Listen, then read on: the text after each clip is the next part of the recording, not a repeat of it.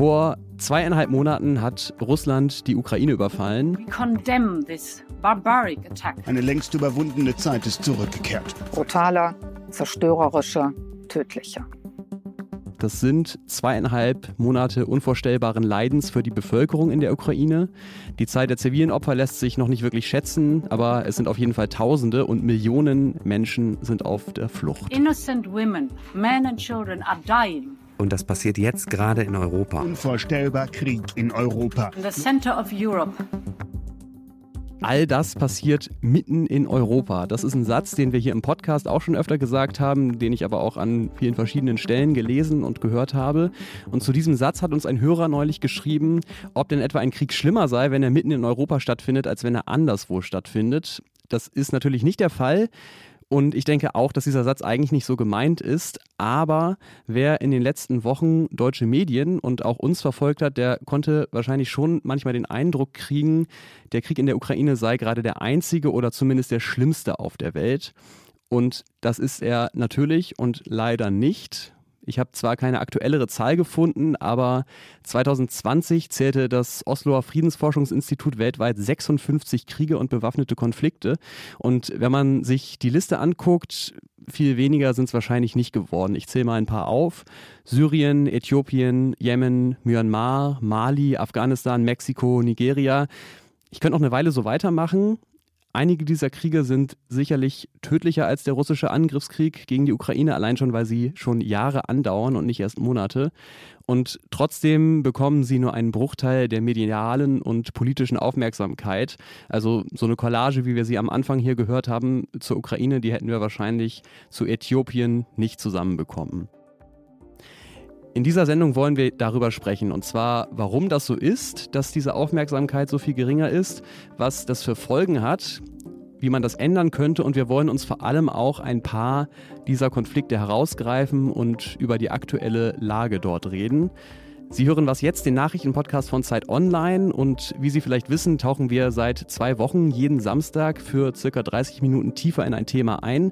Das ist diese Sendung hier. Und dieses Thema heute lautet die vergessenen Kriege.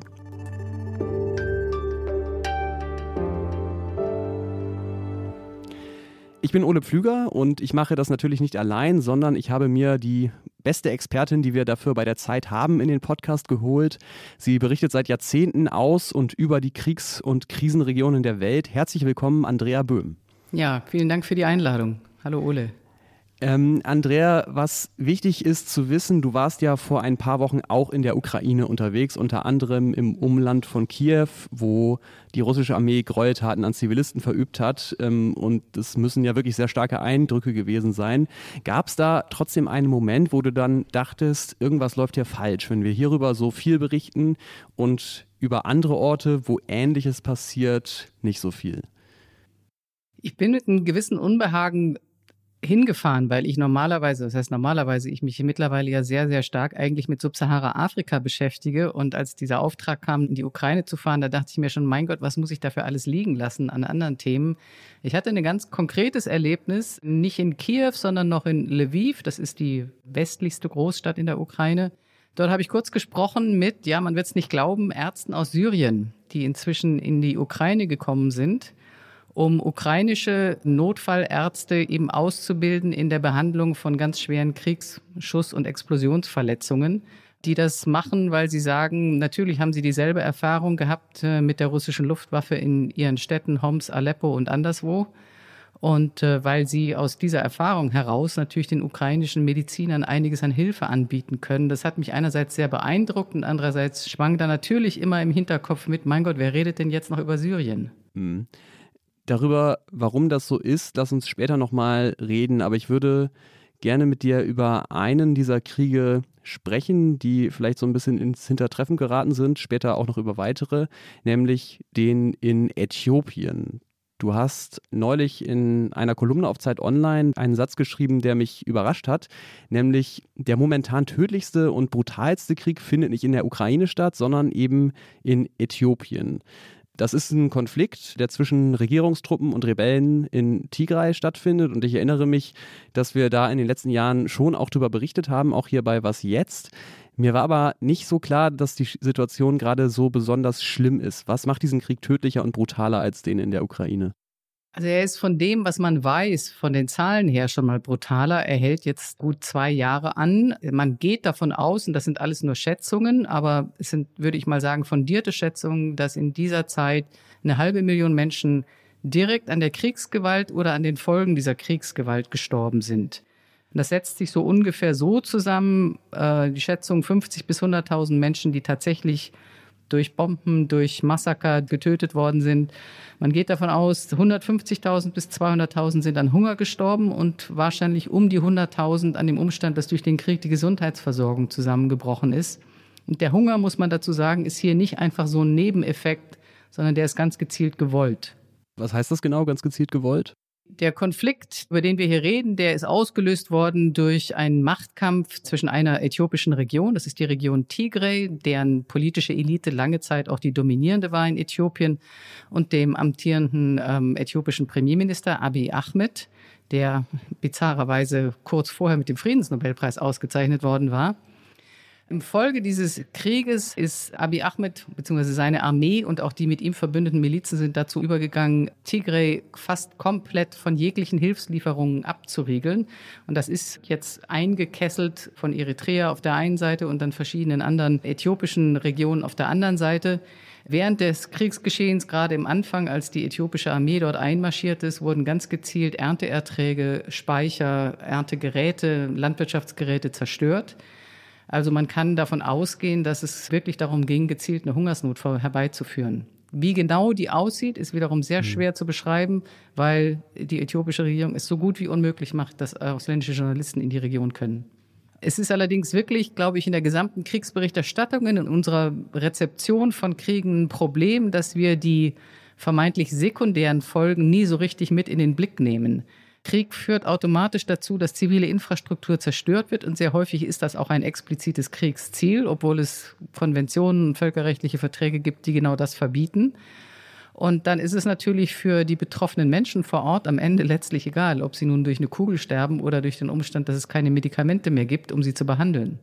Gibt es denn Chancen auf Frieden? Siehst du da gute Nachrichten auch in Äthiopien? Nicht wirklich, um ganz ehrlich zu sein. Ich glaube, dass diese Waffenruhe natürlich erstmal eine gute Nachricht ist, das ist gar keine Frage. Aber es sind zwei wichtige Faktoren, die in meinen Augen momentan dagegen sprechen, dass sich aus dieser Waffenruhe tatsächlich ein richtiger Waffenstillstand entwickelt. Das ist zum einen der Umstand, dass äh, auf Seiten der pro-äthiopischen Regierungsfraktion es inzwischen sehr, sehr viele Kriegsparteien, vor allen Dingen ethnische Milizen gibt, die von der Regierung von Abiy Ahmed selbst nicht mehr kontrolliert werden und sozusagen ihren, ihren eigenen kleinen Krieg gegen diese Rebellengruppierungen in Tigray ausfechten. Das ist das eine. Und das andere ist, dass es zwar diese gegenseitige Vereinbarung für die Waffenruhe gegeben hat, aber die Hauptforderung der Rebellenführer in Tigray dass nämlich die humanitäre Blockade aufgehoben wird, da macht die Gegenseite keinerlei Anstalten, dem nachzukommen. Es gibt vereinzelte kleine Konvois, die jetzt rein dürfen. Das ist aber ein Tropfen auf den heißen Stein. Und da sind wir wieder bei dem Thema Hunger als Waffe. Die wird nach wie vor eingesetzt und insofern bin ich da eher skeptisch. Ich habe ja am Anfang gesagt, dass der Krieg in Äthiopien möglicherweise wahrscheinlich gerade der tödlichste und brutalste ist. Und was für mich da so ein bisschen mitschwingt, so zynisch das klingt, aber als Beobachtung ist, dass Kriege offenbar, die in völlig unterschiedlichen Weltgegenden stattfinden, heutzutage irgendwie miteinander in Konkurrenz treten, auch oder um Aufmerksamkeit zum Beispiel. Ja, das ist natürlich ein, eine Folge unseres, äh, ich nenne das immer Aufmerksamkeitsökonomie und eine Folge der Art und Weise, wie äh, Medien mittlerweile arbeiten ich würde das auch gar nicht immer moralisch verdammen, mhm. äh, dass, dass sich natürlich die Aufmerksamkeit nach einer gewissen Zeit von einem Konfliktschauplatz zum nächsten wandert. Ich denke auch, dass es niemandem vorzuwerfen ist, dass hier in Europa der Ukraine-Krieg mit so viel größerer Aufmerksamkeit, Betroffenheit und so viel größerem Erschrecken zur Kenntnis genommen wird. Es ist nun mal geografisch näher. Also auch in Kenia oder Somalia interessiert man sich natürlich mehr für den Äthiopien-Krieg als für den Ukraine-Krieg. Das ist ja ganz mhm. normal. Andersrum ist es für uns in Europa erstmal nicht so bedeutsam, was, obwohl er so viel grausamer wahrscheinlich verläuft, was die globalen Folgen des, des Krieges in Äthiopien sind. Das sind so Sachen, die man immer ein bisschen gewichten muss. Nichtsdestotrotz ist es natürlich wahnsinnig problematisch, wenn wir mit einer unglaublichen Fokussiertheit uns dann auf diesen einen Krieg stürzen. Und das ist übrigens auch ein, durchaus ein Mittel für Kriegstreiber oder Diktatoren in anderen Ländern. Sie wissen ganz genau, die globale Aufmerksamkeit ist jetzt erstmal abgelenkt und dann kann man, kann man mhm. im eigenen Land sozusagen weiter zündeln oder eskalieren. Werbung. Diese Woche in der Zeit? Die Bücher des Frühlings. 16 Seiten blühende Fantasie. Von gefährlichen Liebschaften, einer Flucht auf dem Mississippi und magische Erzählkunst. Das Literaturspezial zur Buchmesse in Leipzig. Die Zeit, Deutschlands größte Wochenzeitung. Jetzt am Kiosk oder direkt bestellen unter zeit.de/slash bestellen jenseits von moralischer Bewertung der Berichterstattung ist ja schon trotzdem die Frage, welche Folgen hat das denn für andere Krisenregionen, wenn über eine einzelne humanitäre Krise, wie jetzt gerade Ukraine, wahnsinnig viel berichtet wird, die irrsinnig viel Aufmerksamkeit bekommt. Führt das dazu, dass anderswo dann Kapazitäten zu helfen fehlen? Also ganz klare Antwort ja. Wobei der kausale Zusammenhang zwischen Medienberichterstattung und Hilfsgeldern, die dann gegeben werden für einen bestimmten Konfliktschauplatz, da muss man ein bisschen vorsichtig sein. Mhm. Es ist jetzt nicht so, dass äh, sich Politiker oder Entscheidungsträger in Washington oder in New York oder in Brüssel in erster Linie danach richten, was gerade in der Zeitung steht. So ist es natürlich nicht. Es gibt ja längst Strukturen und Institutionen, die versuchen, so ein Grundlevel an humanitärer Hilfe und anderen Formen der Unterstützung aufrechtzuerhalten. Aber es ist natürlich ganz klar so, dass für die reichsten Länder der Krieg in der Ukraine oder gegen die Ukraine eine so große politische Bedeutung hat, dass sie, nachdem sie schon wahnsinnig viel Geld während der Pandemie ausgegeben haben, jetzt natürlich eine unglaubliche Großzügigkeit in militärischer und ziviler Hilfe für die Ukraine an den Tag legen und dass das sich natürlich auswirkt auf Konflikte und Krisen in anderen Ländern. Das ist jetzt nicht erst durch den Ukraine-Krieg so geschehen, Schon mhm. vor Beginn des Ukraine-Krieges, um nur ein Beispiel zu geben, musste das äh, Welternährungsprogramm, was sozusagen immer die letzte Nothilfestelle ist für äh, Länder in ganz schweren Krisen, ähm, seine Rationen für die Hungernden im Jemen zusammenstreichen, weil es einfach zu wenig Geld gibt für einen vergessenen Konflikt.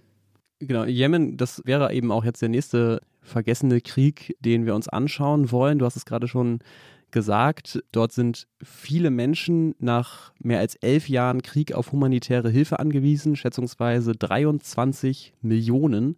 Und ich glaube, Jemen, um da die Konfliktparteien vorzustellen und diese Interessen bräuchte man wahrscheinlich an anderer Stelle nochmal 30 Minuten. Vielleicht machen wir das dann auch demnächst mal. Im Kern kann man sagen, dort kämpfen die Houthi-Rebellen gegen die Regierung. Inzwischen aber auch mit viel Einmischung von außen. Also Saudi-Arabien spielt da eine Rolle, die Vereinigten Arabischen Emirate, auch die USA mischen sich immer wieder ein im Namen des sogenannten Kriegs gegen den Terror. Sind denn diese vielen, vielen Akteure, national und international, auch ein Grund dafür, dass es jetzt schon elf Jahre dauert? Ganz, ganz bestimmt. Äh, das ist ein Krieg, der seit der begonnen hat eigentlich als eine Folge des sogenannten arabischen Frühlings, der ja auch im Jemen erstmal durchaus erfolgreich verlaufen ist, in dessen Folge sich dann aber die verschiedensten Akteure bei diversen Friedenskonferenzen aus unterschiedlichsten Gründen auf viele Sachen nicht einigen konnten, was dann letztlich eigentlich zum Aufstand einer bestimmten Gruppe, der sogenannten Houthis, geführt hat. Und von da ist das gewachsen, gewissermaßen in eine Art Stellvertreterkrieg zwischen den beiden großen Konkurrenten in der Region. Das ist einmal der Iran auf der einen Seite, der die Houthis unterstützt, und Saudi-Arabien, die also die international anerkannte Regierung lange Zeit unterstützt haben. Und dann haben sich einfach wahnsinnig viele Konfliktfraktionen im Jemen selber mit eingemischt oder herausgebildet. Da wird es dann tatsächlich zu kompliziert. Dafür bräuchte man wahrscheinlich mhm. eine eigene Sendung. Und äh, das hat ganz eindeutig dazu geführt, dass das ein, ein Konflikt äh, ist, der sich seit Jahren jetzt weiter fräst und mit enormen Konsequenzen für die Bevölkerung. Kannst du die noch ein bisschen genauer beschreiben, diese Konsequenzen? Also wie ist die humanitäre Lage? Was wissen wir überhaupt darüber? Wie in jedem Krieg ist es so, dass es, das oft changiert das, wechselt das, dass es Regionen oder Städte gibt im Land, die im Prinzip so eine kleine Insel der Stabilität sind und dann plötzlich so einen kleinen Boom erfahren, natürlich auch einen enormen Zustrom von Binnenflüchtlingen. Es ist so, dass es Städte, äh, Hafenstädte gibt wie Thais, die seit Jahren unter Belagerung stehen. Und da ist die humanitäre Lage natürlich absolut katastrophal. Das wird zum Teil ganz bewusst geschürt, indem es dann Kämpfe gibt oder einfach Streit darüber, wer Häfen kontrolliert, wer den Zugang zum Beispiel zum Flughafen Sanaa kontrolliert, wer da landen darf. Das ist der von den Houthis kontrollierte Flughafen. Und das ist natürlich auch mit Teil der Kriegsstrategie, mit humanitärer Hilfe natürlich auch Macht auszuüben. Und deswegen haben wir die Zahlen, die du eingangs auch genannt hast. Es ist im Moment eine der, ja, äh, ich hasse immer diese, diese Hitlisten, aber es ist ganz sicherlich eine der schlimmsten mhm. humanitären Krisen, die wir momentan haben in der Welt. Genau, das heißt also Hunger als Waffe, das ist ein Muster, was wir ja auch schon in Äthiopien gesehen haben und Terror gegen die Zivilbevölkerung spielt ja auch in der Ukraine eine Rolle. Da wiederholen sich, glaube ich, auch Kriegsstrategien so ein bisschen. Ich würde aber gerne noch über einen anderen Zusammenhang kurz sprechen mit dir zwischen dem Krieg im Jemen und dem in der Ukraine. Wie wirkt sich der russische Krieg gegen die Ukraine im Jemen aus? Der russische Angriffskrieg auf die Ukraine wirkt sich insofern aus, als Russland ja der weltweit größte Weizenexporteur ist. Also das ist eine der Auswirkungen. Die Ukraine ebenfalls einer der wichtigsten Weizenexporteure geworden ist in den letzten Jahren. Sich beide Länder, aber vor allen Dingen Russland, vor allen Dingen so eine Art Monopolstellung erwirtschaftet, erzwungen, erschaffen hat bei der Versorgung mit Weizen von besonders armen Ländern. Das gilt auch vor allen Dingen für Subsahara-Afrika und für den, für den Mittleren Osten dass aber auch das Welternährungsprogramm, was für die jemenitische Bevölkerung wahnsinnig wichtig ist als sozusagen letztes Auffangnetz äh, vor der absoluten Katastrophe, nämlich dem Verhungern, bis zum Beginn des Krieges in der Ukraine die Hälfte seiner Bestände, die es in der Welt verteilt, aus der Ukraine und aus Russland gekauft hat. Und dass die Folge dieses Krieges was sehr häufig ein bisschen übersehen wird. Wir reden immer nur über das Erdgas und über das Erdöl, einen enormen mhm. Impact hatte auf die Weltmarktpreise für Weizen. Es ist also für das WFP, das Welternährungsprogramm, wahnsinnig teuer geworden ist, überhaupt Weizen einzukaufen und Menschen zu versorgen. Und äh, wir haben vorhin schon drüber geredet, dass sie ohnehin schon im Jemen zum Teil die Rationen kürzen mussten und jetzt natürlich verzweifelt auf der Suche nach mehr Geld sind, um noch teureren Weizen zu kaufen, den sie dann an Hungernde verteilen können. Das ist eine der, der dramatischsten Auswirkungen momentan. Es gibt aber auch nicht ganz so schlechte Nachrichten aus dem Jemen, ob man sie jetzt gute nennen kann, wirst du mir vielleicht gleich sagen. Nämlich seit April herrscht auch dort eine Waffenruhe. Kannst du dir vorstellen, dass das endlich der Anfang vom Ende dieses Krieges ist? Ich halte das im Jemen für die Chancen für größer als in Äthiopien, um ganz ehrlich zu sein, ähm, weil es viele überrascht hat, dass die UN, die dort sehr aktiv sind, es tatsächlich geschafft haben, diese Waffenruhe erstmal zu vermitteln und dass tatsächlich sich so gut wie alle Akteure äh, dieser Waffenruhe angeschlossen haben. Die Chancen sind jedenfalls größer als in Äthiopien. Lass uns weitergehen zum nächsten Konflikt. Das ist der in Mali und der hat, zumindest ist das mein Eindruck, in Deutschland etwas mehr Aufmerksamkeit bekommen zuletzt als die anderen beiden, was wahrscheinlich einfach daran liegt, dass da auch Bundeswehrsoldatinnen und Soldaten stationiert sind. Es ist äh, ja auch gerade in dieser Woche wieder über diesen Einsatz im Bundestag debattiert worden und auch die Bundesregierung hat ähm, beschlossen, dass er verlängert werden soll. Das Land Mali galt ja mal als relativ stabiler Staat in Afrika, äh, in der Sahelzone. Das hat sich vor zehn Jahren dann aber geändert. Da haben Tuareg-Rebellen zusammen mit Islamisten den Norden des Landes besetzt. Dann sind irgendwann malische und französische Truppen gemeinsam dagegen vorgerückt und die Islamisten haben zum Beispiel in der Stadt Timbuktu jahrhundertealte Kulturgüter zerstört, äh, Moscheen, Mausoleen, auch die Bibliothek. Da konnten zum Teil die Bücher immerhin gerettet werden. Und seitdem waren in Mali französische Truppen stationiert. Es gab eine europäische Ausbildungsmission, EUTM, und einen UN-Einsatz, MINUSMA. Das Land ist aber nicht wirklich stabiler geworden dadurch. Es gab in den letzten zwei Jahren zwei Putsche und jetzt ist seit einem Jahr eine Übergangsregierung im Amt, die von einem Offizier angeführt wird, Assimi Goita. Und diese Übergangsregierung will jetzt die versprochenen freien Wahlen erstmal um fünf Jahre verschieben und sie soll auch verantwortlich sein für Massaker an Zivilistinnen und Zivilisten. Andrea, wie ist die Lage in Mali aktuell?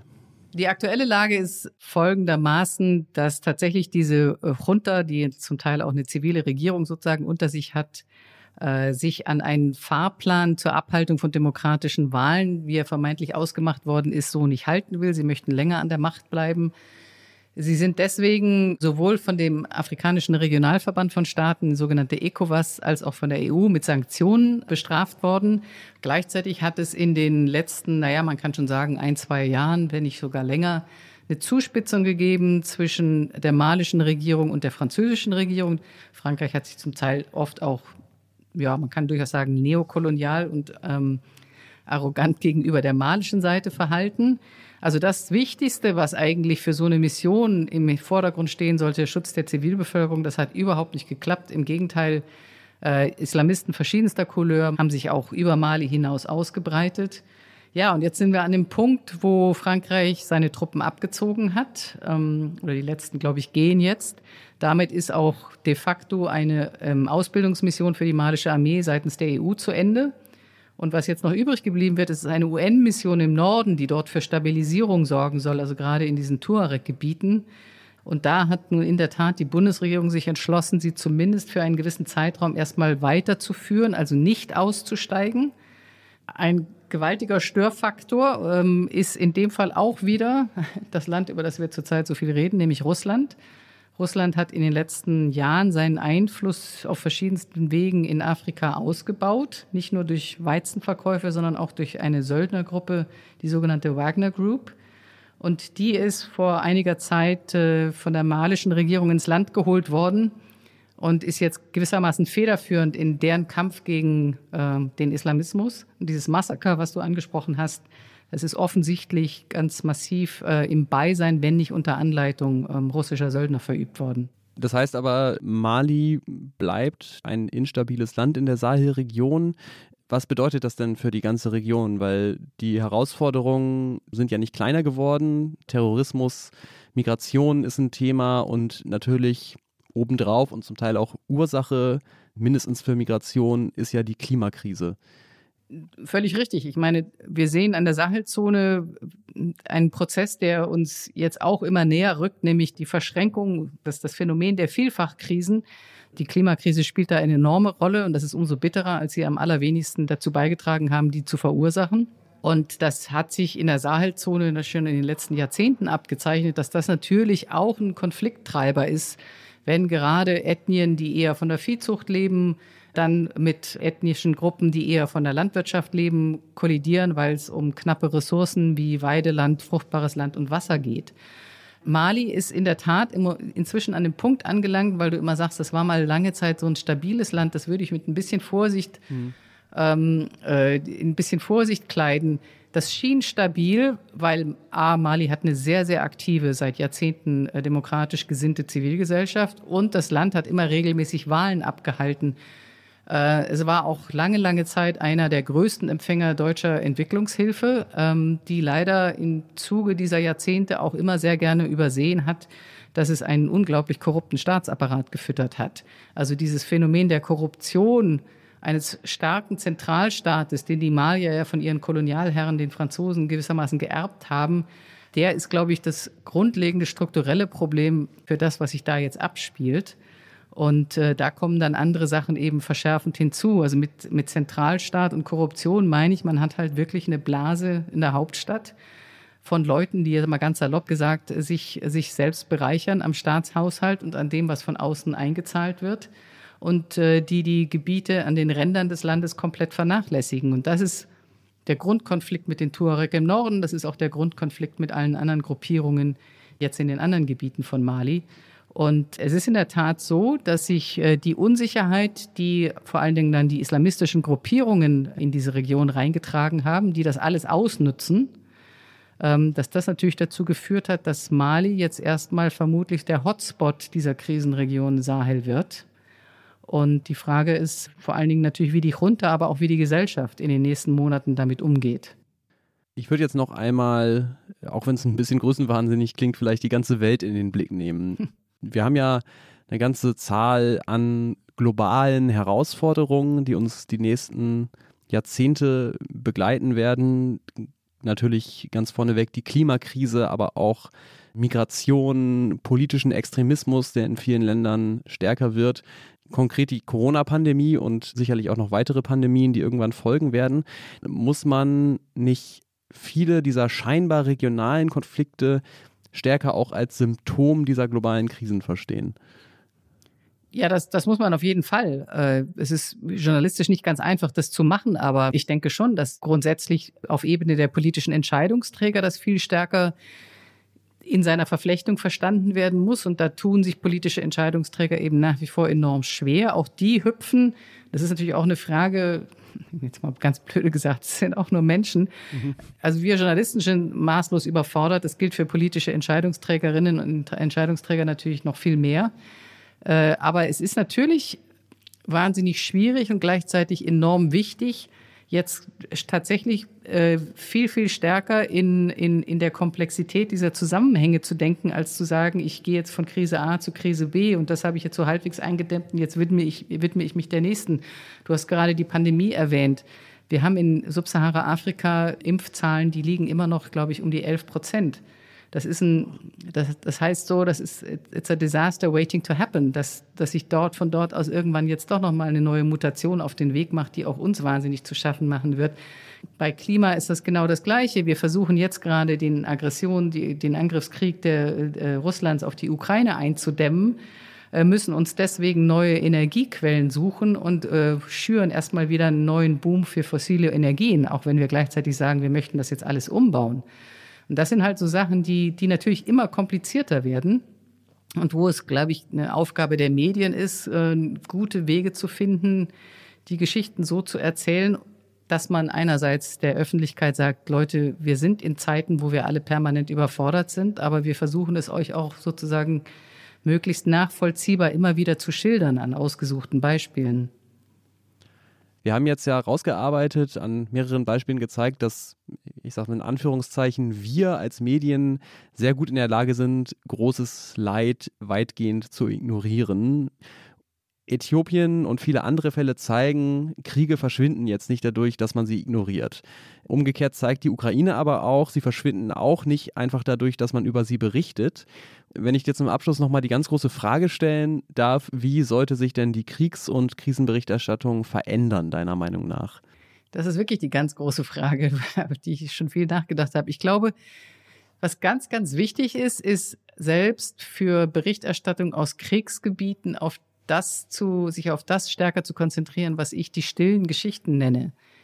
Wenn ich meine eigene Öffentlichkeit, meine Leserschaft Woche für Woche bombardiere mit, bombardieren ist das falsche Wort in dem Zusammenhang, aber sozusagen bedränge mit Geschichten über Kriegsverbrechen, beobachte, wie ich Massengräber ausgehoben werden, dann erzeuge ich irgendwann eine Abwehrreaktion und die ist auch völlig verständlich. Ich merke die manchmal bei mir selber auch. Was wir als KrisenreporterInnen sehr oft, glaube ich, übersehen, obwohl wir es ja tagtäglich selber merken, ist, dass es in den schlimmsten Situationen auch sowas wie Alltag gibt, der sehr gut auch immer beschreibt, wie die Menschen vor Ort sich mit diesen verheerenden Erfahrungen selbst auseinandersetzen und welche Art von Widerstandsfähigkeit sie entwickeln, wie sie damit umgehen. Und ich glaube, dass solche stillen Geschichten enorm dazu beitragen können, eine Aufmerksamkeit und auch eine Empathiefähigkeit für die Menschen vor Ort ähm, äh, zu erhalten. Das gilt nicht nur für die Ukraine, das gilt auch für ein Land wie Mali. Wir berichten ständig über Terroranschläge und Massaker. Wir berichten unglaublich selten darüber, dass in Mali gerade ein höchst spannender Prozess im Gange ist in der Zivilgesellschaft, darüber zu beraten, welche Art von Staat sie eigentlich haben wollen, welche Art von staatlicher Form auf diese Gesellschaft passt, ob sie sich wirklich ganz neu erfinden müssen. Und das sind Sachen, die, die ein ganz anderes Licht auf so ein Land werfen, wo ich dann auch in der Leserschaft wieder das Gefühl erzeuge, mich interessiert, das macht mich jetzt wirklich neugierig. Das geht so ein bisschen in eine Richtung, die sich in den letzten Jahren ja auch etwas ausgebreitet hat, die man Slow Journalism nennt. Mhm.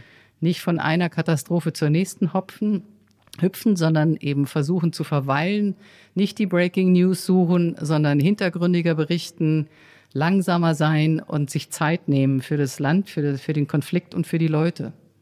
Dann wollen wir das in Zukunft ein bisschen mehr versuchen, vielleicht auch in weiteren Spezialausgaben, wo wir dann in einzelne diese Konflikte, die wir jetzt nur mal kurz beleuchtet haben, hier noch ein bisschen genauer reinschauen werden im Laufe der nächsten Monate, denn wir wollen natürlich auch versuchen, das immer besser zu machen, als wir es bisher gemacht haben. Abschließend noch der Hinweis, erstmal vielen Dank dir, Andrea, für deine Einschätzungen und deine Meinungen. Ja, vielen Dank für die Einladung. Was ich nicht unterschlagen will, ist, dass du auch noch in einem anderen Podcast diese Woche zu Gast warst, nämlich gestern bei den Kolleginnen vom Politikteil. Da habt ihr über ein bisschen anderes Thema gesprochen, das wir aber heute auch kurz gestreift haben, nämlich die Hungerkrise weltweit, die der Krieg in der Ukraine auslöst und ähm, wie Putin Hunger ganz gezielt einsetzt als Kriegswaffe. Wenn Sie da tiefer einsteigen wollen, das Politikteil finden Sie natürlich überall, wo es Podcasts gibt und auf Zeit Online. Eine neue Folge von Was Jetzt bekommen Sie morgen wieder zu hören. Und wir freuen uns bis dahin natürlich wie immer über Feedback an wasjetzt.zeit.de. Das war's von uns, von mir, Ole Pflüger für heute. Danke fürs Zuhören und bis bald.